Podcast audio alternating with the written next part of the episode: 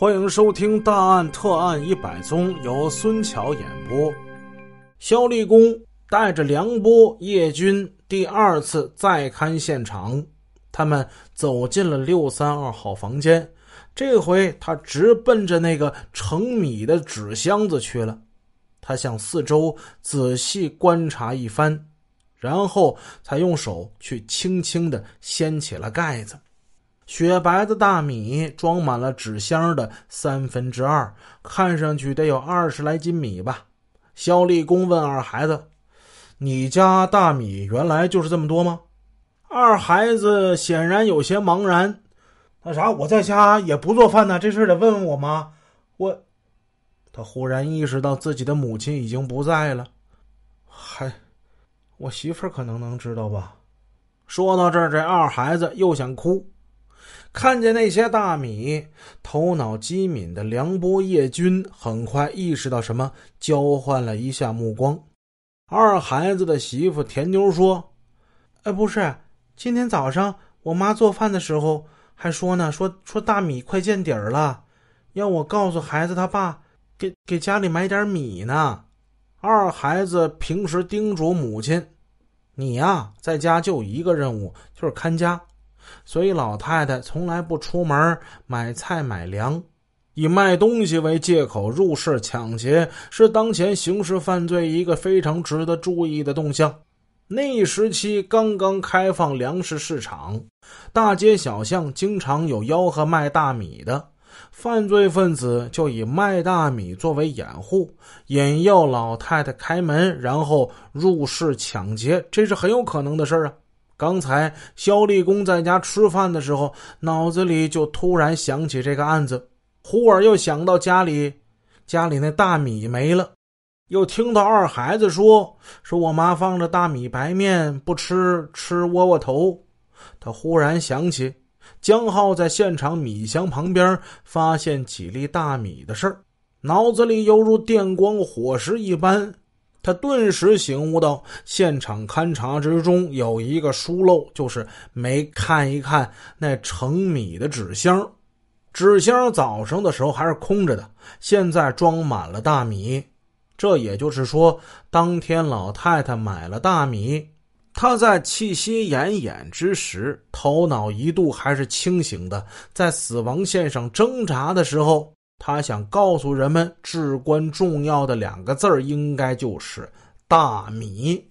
叶军赶忙问邻居夏老太太：“大娘，昨天你听见有人卖大米了吗？”夏老太太想了想：“昨个我晚上看了两集电视剧，所以白天吃完午饭之后呢，就有点困，我就睡了好一阵儿。要不怎么你们有位同志问我？”中午听没听见隔壁有什么声音呢？我当时我就说不上来。不过我这隐约之中好像真听见有人喊卖大米、卖大米的，就搁楼下喊来着。梁波建议肖立功队长，咱们走访一下周围群众吧，看看今天是不是有人看见那卖大米的。或许别人也买过大米呢。肖立功点了点头，嗯，对。可是今天时间太晚了，明天啊。说完，他向田妞要了一条面袋让梁波、叶军把纸箱里的大米取出来。注意啊，一层一层的取，别弄乱了。箱底儿留下点不要混进新买的大米里去。肖立功此刻一个清晰的思路在脑子里形成。现在作为侦破此案线索的，除了那根铁签子，就只有这二十斤大米了。为了侦破六三二号房间抢劫杀人案，警方成立了专案组，由肖立功任组长，梁波、叶军都是成员。次日一早，他们三人和当地派出所民警、居委会干部分头行动，走访调查。傍晚，在派出所办公室，专案组的成员们碰了个头。梁波汇报。群众反映，九月十六日、十七日，也就是案发前的当天和前一天，都曾见过两个人推着一辆自行车在小区楼房的周围吆喝卖大米。但是发案之后，这俩人不见了。叶军的收获更大。叶军是个女同志，他以女性特有的细腻，查到了在案发当天从街上买了大米的两家住户。这两家买过大米的人回忆说，卖大米的一个身材较高，一个身材较矮，都是本地口音。他们推着的是两辆自行车，两辆车都比较旧，其中矮个骑的那一辆有保险杠。他们的大米装在一个口袋和一个帆布旅行袋之内，旅行袋上有大楼图案。两个人就像是本市郊区的农民。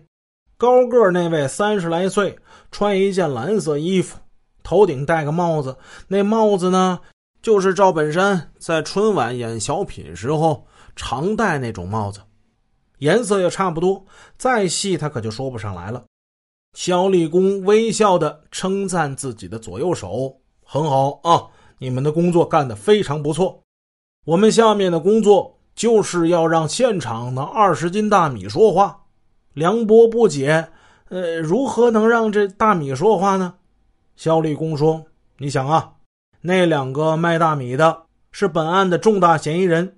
现在各种情况表明，他们就是本市种植水稻的农民。他们是骑自行车来的，估计到达小区的路程应该不会超过一天。那我们就把范围给它缩小，我们把重点放在东陵区、苏家屯区。”还有于洪区这几个区，新城子太远，我们就不考虑了。叶军在一旁带着嘲笑的意味说道：“老大，您这范围可不小啊！你这起码上千个村子呢。”“是啊，是不小啊。”肖立功点头承认。但是，对我们这个有六百多万人口的大城市来说，找两个人范围相对来说还是要小得多的。别说废话了，咱们干起来吧！本集已播讲完毕，感谢您的支持，祝您一天好心情。